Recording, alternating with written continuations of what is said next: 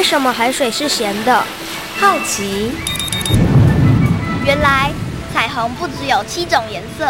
观察。我对于气候变迁的议题很感兴趣，想要多多了解。探索。我想发明一种可以让我自动上课的机器人。创意。小发现，小发现，小发现，小发现，小发现，小发现，大科学。小猪姐姐制作主持。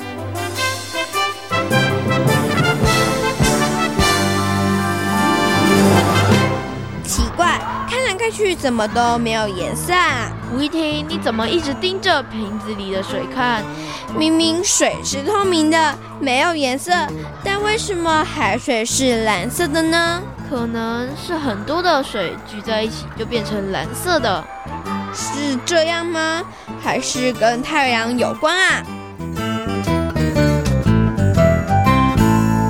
小发现，别错过大科学过生活。欢迎所有的大朋友、小朋友收听今天的小发现大科学。我们是科学小侦探，我是小猪姐姐，我是张涛昌。很开心呢，又在国立教育广播电台的空中和所有的大朋友、小朋友见面了。那么在今天节目当中呢，要带着大家一起来发现海水的秘密哦。请问涛昌，你喜不喜欢到海边去玩呢？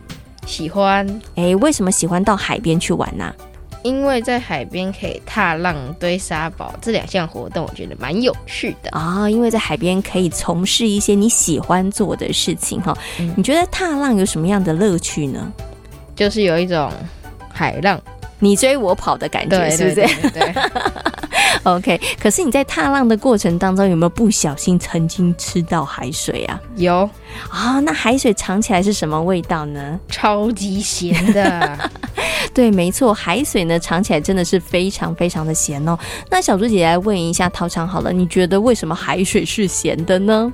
可能是因为雨水冲刷地表的矿物质的盐分。然后都流到海中，慢慢的日积月累，它就变成了海水是咸的。其实你几乎要答对了，哈，非常的厉害。你之前有听我们节目对不对？没有错，因为之前呢，在节目当中呢，曾经跟所有的大朋友小朋友谈到了海水为什么是咸的议题哦。但是呢，在今天节目当中呢，我们要来再好好的研究一下海水还有其他的秘密哦。那涛昌啊，刚刚有提到了海水是咸的，那小猪姐姐问你哦，你觉得海水有什么样的用途？呢？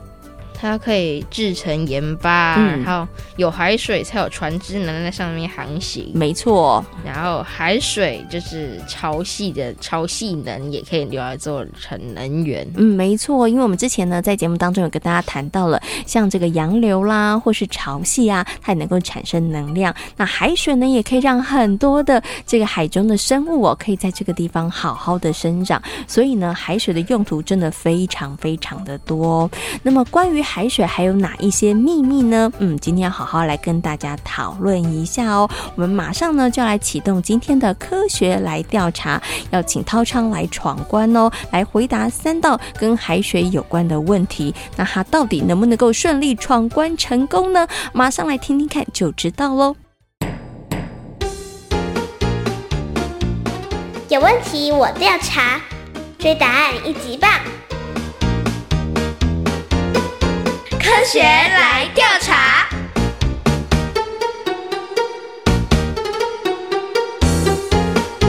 科学来调查，总共设有三道关卡，闯关成功就能获得最高荣誉——海星奖。答对两道关卡者是海兔奖的得主。如果只答对一题的话，哦哦，那就请你带回海龟奖，继续好好努力。祝福各位挑战者顺利闯关成功。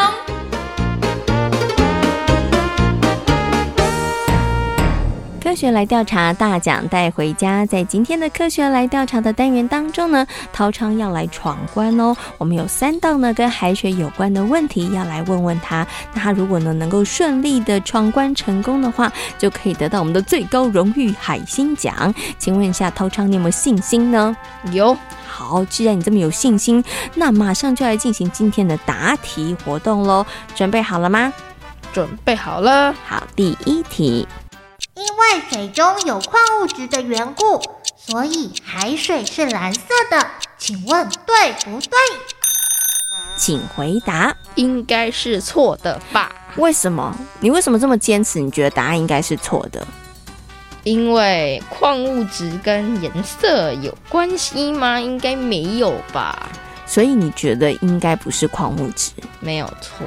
那为什么海水看起来会是蓝色的呢？跟光有关系吧？你觉得跟光线比较有关？嗯，那是跟哪一个光线有关呢？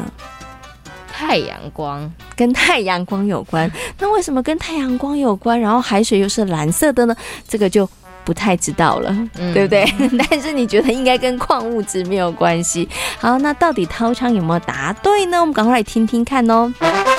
耶我答对了，真的很厉害，算是你猜对了，对不对？其实呢，海水是蓝色的，跟矿物质真的没有关系，它的确跟光线有关哦。那因为呢，海水对于不同波长的光有不同的散射还有吸收的效果，所以呢，像这个阳光呢照射到海面的时候，海水呢会吸收红光到黄光，然后把蓝光散射出来，所以呢，我们看到的海洋呢。就变成是蓝色的了，哇！陶昌，你现在知道为什么海水是蓝色的了吧？知道哦，那跟矿物质真的一点关系都没有。第一题算你运气好，好，猜对了。好，那我们接下来进行第二题。各地海水的盐分浓度是不一样的，请问对不对？对，回答对。你很确定吗？确定。为什么你这么确定，这么笃定呢？因为没有。全世界没有办法下的雨都一样，没办法冲刷的那个盐下都一样，怎么可能都一样啊？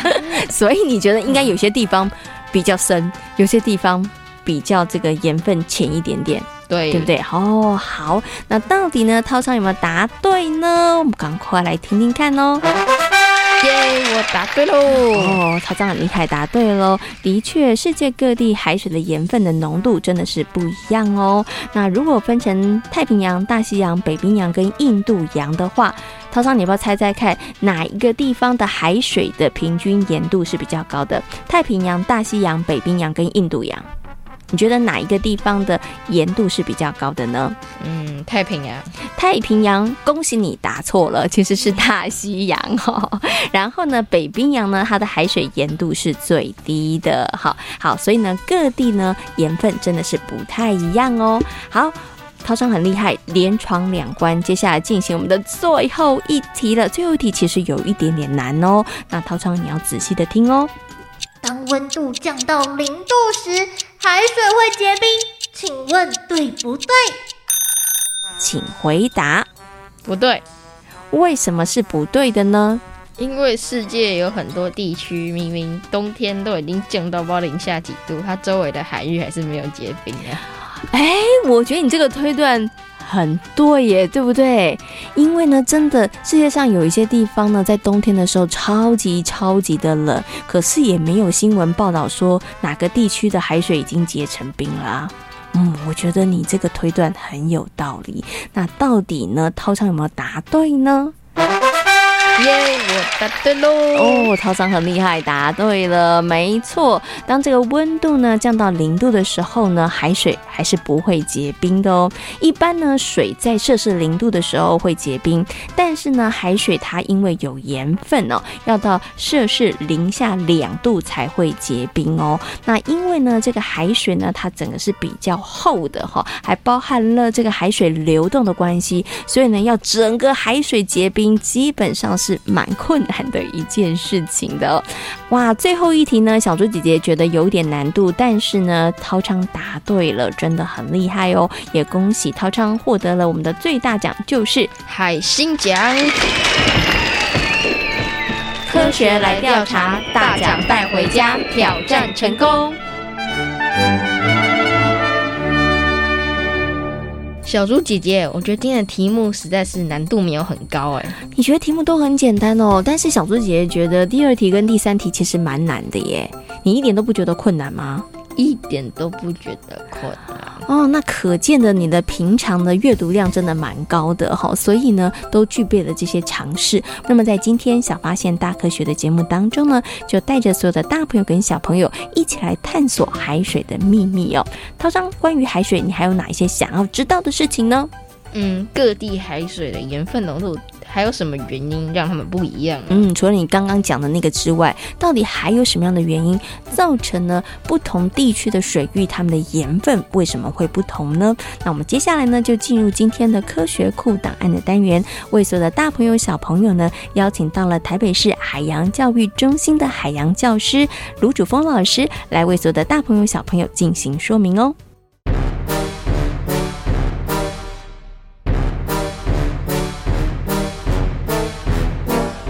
科学库档案。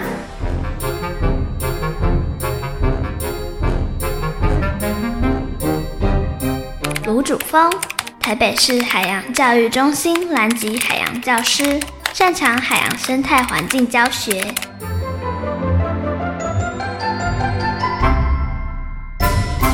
在今天节目当中呢，很高兴的为所有的大朋友小朋友呢，邀请到了台北市海洋教育中心的海洋教师卢主峰老师呢，来到节目当中哦，跟所有的大朋友小朋友一起来好好的介绍海水哦。首先呢，先跟我们的卢老师问声好，Hello，卢老师你好。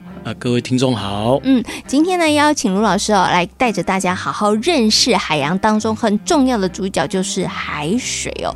想先请问一下卢老师，海水。它为什么不会整个都结冰？它为什么能结冰都只有在海面上面呢？呃，这就要牵扯到水这个东西了。那水有一个特性，呃，当水在四度 C 的时候，四度 C 的时候，它的密度是最重的。嗯，所以你看到上面，那相对来讲比较呃冷一点的东西就会往上面飘。那飘上去的这些呃上面。顶层的这些水就会慢慢结冰，慢慢结冰，慢慢结冰。可是下面它是永远保持在四度 C，嗯，因为它密度最高，它最重，嗯，它沉在下面。哦，它就浮不上去了，对，对不对？然后所以呢，能结冰就只有上面那一层。然后但是呢，底下的海水其实也不会鱼真的真的太冷了，然后整个海水结冰，鱼在里面冻死，这件事是不可能会发生的。呃，对，不太可能会发生。好，所以呢，就是告诉大家为什么不会整个海水都结冰，即使温度到很低的时候，它还是不会结冰的。哈，好，那我们接下来呢，再来谈谈哦，关于海水另外一个呢，就是哎，其实海水呢，真的，大家小朋友去海边玩的时候，不小心尝到，你就会知道，呃，海水咸咸的，对不对？哈，那也有时候呢，我们会听到说，哎，海水不能喝哦，就算你很渴，还是不能喝。请问一下卢老师，为什么海水不能喝呢？呃，海因为海海水里面含有大量的盐分物质，嗯，那呃有盐分物质的时候，这个东西这个液体，我们就称之在生物里面，我们就称之为叫高张溶液。那高张溶液是什么？有高张就有低张，低张是什么？低张是淡水，高张就是海水。那当呃生物细胞接受到高张溶液的时候，它因为呃遵循的定律，水多的地方往水少的地方跑。那细胞里面是不是有水？嗯，那呃，海水是不是相对细胞来讲是少水的？嗯哼，所以我细胞里面的水就会往外面跑。嗯，那最后形成就是什么？我的细胞萎缩。是，哎，那这个东西就是导致什么？呃，比如说你喝到很咸的水的时候，你就觉得好咸好咸，我想要喝一点淡水，水，嗯、对，去冲淡它。所以这就是为什么你喝海水就觉得好渴好渴。虽然是在喝水，但是你喝了海水之后，其实你反而会觉得更渴。对对对对对，好，好，那我们最后呢要来谈一个跟海水有关的问题，就是呢，哎，海水的温度呢，其实它也不是都不变的哦。像大朋友小朋友一定知道，因为气候暖化的关系，所以海水的温度也在慢慢的往上升哦。那请问一下卢老师哦，海水的温度上升的时候，对于海洋生生物跟人类来讲会产生哪一些影响呢？呃，第一个是什么？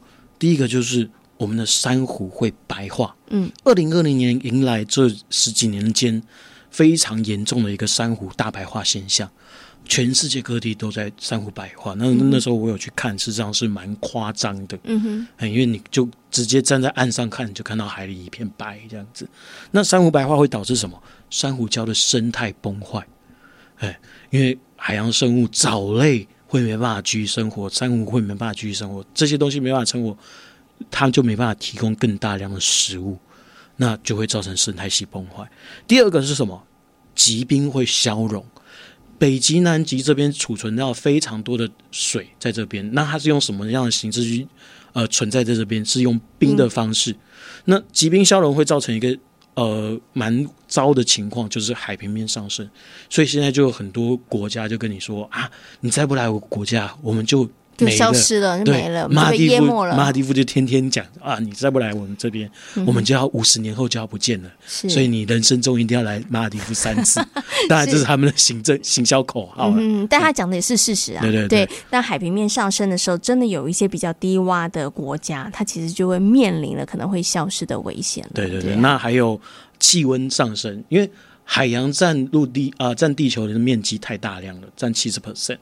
那它就承担了一个气候变迁的一个非常重要的因子。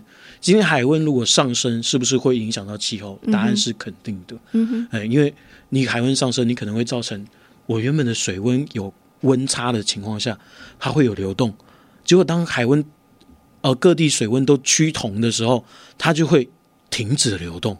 那事实上这件事情对于海洋生态来讲，或者是人类来讲，都是一个不乐不容乐见的事情。嗯哼哼，然后最后就是会有细菌的滋生，因为细菌它喜欢高温。嗯，那可能有一些呃生物死掉之后，像刚才我说的珊瑚白化，呃死亡之后，细菌就会着呃附着上去，那进而会导致更大量的。呃，细菌细菌，然后会有一些生物死，因此而死亡。哇，所以呢，当海水的温度上升的时候，不是只是海水温度比较高而已，它其实影响的层面非常非常的大，包含了在这个海洋生物的部分，对于人类来讲，其实影响也很大哈。所以呢，我们真的要重视这个问题，要让海水可以降温。请问一下卢老师，怎么样可以让海水降温呢？呃，每一年夏天的时候少吹一点冷气，嗯，这是一个好方法。然后再来就是。呃，我们平常就搭大众交通工具，是对对对，嗯哼，所以节能减碳很重要，对对，不能让它只有口号，真的要从日常生活当中来落实做起哈。不止呢，让我们的气候呢变迁，或者是这个气球气球暖化的问题越来越严重，不要让它越来越严重之外，也要避免这个海水的温度不断不断的上升哦。好，好，那今天呢也非常谢谢呢卢主峰老师在空中跟所有的大朋友小朋友分享了很多关于海水的秘密。秘密哦，谢谢卢老师。好，谢谢各位。透过刚刚卢主峰老师的说明之后呢，相信所有的大朋友小朋友对于海水应该有了更多的认识和了解了。那么在今天节目当中呢，跟所有的大朋友小朋友呢谈到了这个海水哦，也提到了海水真的有非常多的作用，有海水我们才会有洋流，然后呢才会有这个波浪，对不对？其实提到了洋流啊，小猪姐姐就想到我最近有看到一个新闻，提到了瓶中信，请问一下这个涛昌，你知道瓶中信吗？知道。哎，你想不想来尝试一下捡到瓶中信，或者是送出一个瓶中信啊？想。哎，你都想哦。那我问你哦，如果有机会你要送瓶中信的话，你在你的瓶子里头要装什么？两块巧克力。你为什么要装巧克力？你不是要写一封信吗？你为什么要装巧克力呢？因为给遇难的人吃啊。你是想说你的瓶中信送出去之后，它可能会在海中漂流，那可能有的人就这个潜入海底，或者是船遇难了，他捡到的话就可以直接吃。嗯、那你的瓶中信里头要不要再写个纸条？就是哎，这是巧克力，真的可以吃哦，它是无毒，证无毒，一定要写上去，要不然呢，可能捡到你的那个瓶中信的人会觉得有点担心哈。那其实这真的还蛮有趣的一个活动，因为小猪姐姐最近呢也有看到一个新闻，真的有个小朋友，有一个人他捡到了两年前人家呢送出来的瓶中信哦，真的还蛮有趣的哦。好，那在今天节目当中跟大家谈到了这个海水的秘密，也跟大家分享了海水为什么是蓝色的哦。其实啊，发现海水是蓝色这件事情是一位科学家他发现的哦。那他为什么会关注这个议题呢？其实还蛮有趣的哦。接下来呢，就进行今天科学斯多利的单元，来跟大家分享呢拉曼这位科学家的故事。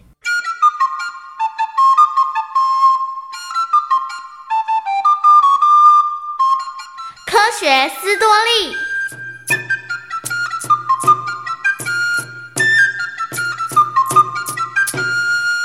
拉曼是印度物理学家，也是第一位获得诺贝尔物理学奖的亚洲科学家。他不仅费心地钻研科学，同时也培育了许多优秀的研究生，并且让他们在印度的各个机构工作。一八八八年，拉曼出生于印度南部的特里奇诺波利，他的父亲是一位大学数学物理教授。从小，父亲就用心地栽培拉曼，而天资聪颖的拉曼，十六岁的时候大学毕业，以第一名获得了物理学金奖。拉曼，如果你在英国著名科学杂志《自然》发表了关于光衍射效应的论文，那么你就能创下十八岁取得博士论文的机会。唉，结果真的太可惜了。嗯，没关系，再想想其他办法吧。不过现在有件麻烦事，嗯，如果你没取得博士学位，就没办法在科学界工作。你别担心，会想到解决办法的。印度独立之前，如果没有取得英国的博士学位，就无法在科学文化界任职。唯一的例外是会计行业。十八岁的时候，因为生病而无法取得博士学位的拉曼，后来决定投考财政部，寻求一份职业。结果，他获得了总会计助理的职务。拉曼在财政部工作得很出色，但是在他的心中却有其他的想法。拉曼，你最近工作很忙碌吗？还好，怎么了吗？那为什么最近老是看不到你呀？哦，我正在研究声学和乐器理论。什么？你还在做研究？我还以为你进入财政部之后就放弃这件事了。不，我心里从来没忘掉科学。加尔各答有一间学术机构，叫做印度科学教育协会。工作之余，拉曼在协会的实验室进行了声学和光学的研究。经过十年的努力，拉曼在没有人员的指导情况下，靠自己做出了一系列的成果，也发表了许多的论文。一九一七年，加尔各答大学破例邀请他担任物理学教授。哇，这真是太好的消息了！对啊，拉曼，恭喜你，你终于可以专心投入在科学研究上了。嗯，这才是我真正想做的事。拉曼，我相信你一定会在科学领域上大放异彩的。后来，拉曼在加尔各答大学教书，十六年的时间，有不少的学生、老师以及学者都来向他学习，而许多人在他的激励下，也走上了科学研究的道路。一九二一年，拉曼代表加尔各答大学去英国讲学。在航行在地中海的客轮纳昆达号上，他在甲板上用简便的光学仪器对海面进行观测。拉曼，你这在做什么啊？我想了解海水颜色的来源。这有什么好研究的？不就是蓝色的吗？这可没你想的那么简单哦。哎，看你装备挺齐全的。难道你之前就已经准备好了？嗯，没错。其实我很早以前就对海水的蓝色感到好奇呢。拉曼十六岁的时候就已经熟悉瑞利定律对于蓝色天空的解释，但是在翻阅文献的时候，他注意到了瑞利的一段话，很值得好好的推敲。深海的蓝色并不是海水的颜色，只不过是天空蓝色被海水反射的原因。这段话让拉曼对于海水颜色的问题产生了极大的好奇。真的是这样吗？应该不是吧。拉曼把这个问题搁在心上。于是，当拉曼启程到英国的时候，在行李内准备了一套实验装置，包括了几个尼科尔棱镜、小望远镜，甚至还有一片光栅。经过一连串的实验，拉曼发现海水的颜色并不是由天空颜色所引起的，而是海水本身的一种性质。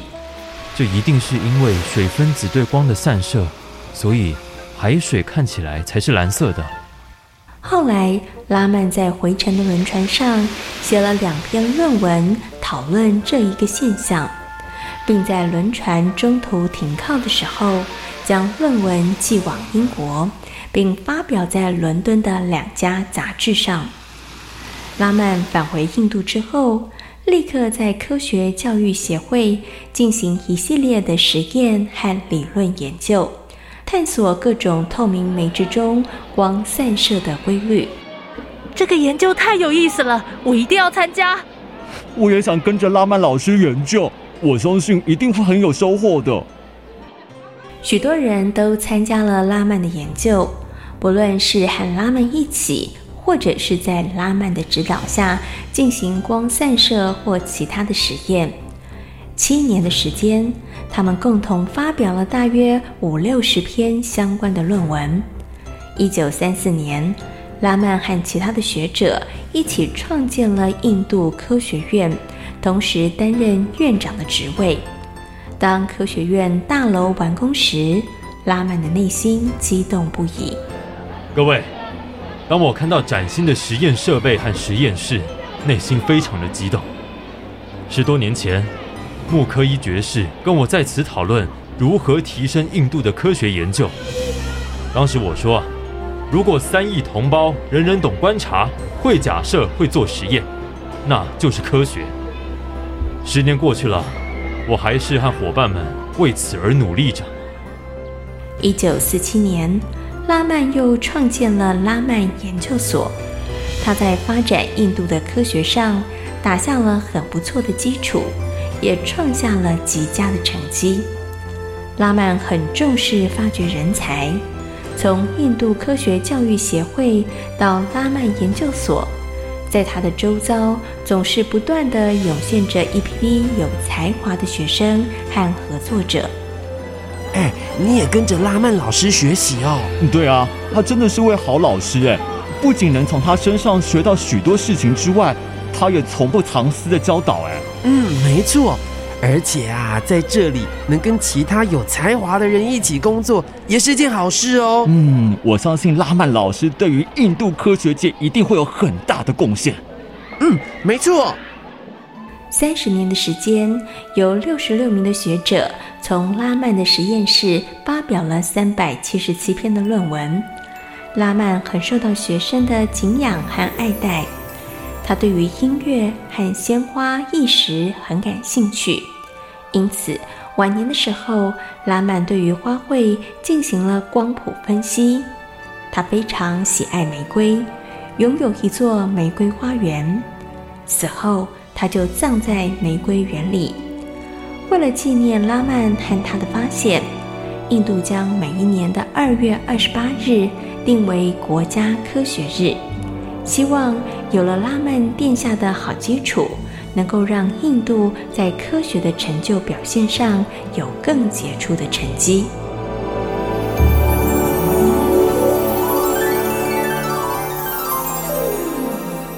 在今天小发现大科学的节目当中，跟所有的大朋友小朋友呢讨论到的主题就是海水的秘密。嗯，那请问海水为什么是蓝色的呢？跟太阳光有关系。没错，因为呢海水对于不同波长的光有不同的散射还有吸收的效果。那海洋呢会这个散射蓝光，因此呢海洋看起来就是蓝色的哦。请问世界各地的这个水域，它们的盐分浓度都是一样的吗？不一样。请问当温度降到零度的时候，海水会不会结冰呢？不会。嗯，那希望呢，透过我们今天节目的说明跟介绍，可以让所有的大朋友跟小朋友对于海水有更多的认识和了解哦。小发现，别错过大科学过生活。我是小猪姐姐，我是张涛昌。感谢所有的大朋友跟小朋友今天的收听，也欢迎大家可以上小猪姐姐游乐园的粉丝页，跟我们一起来认识有趣的海洋世界哦。我们下回同一时间空中再会喽，拜拜。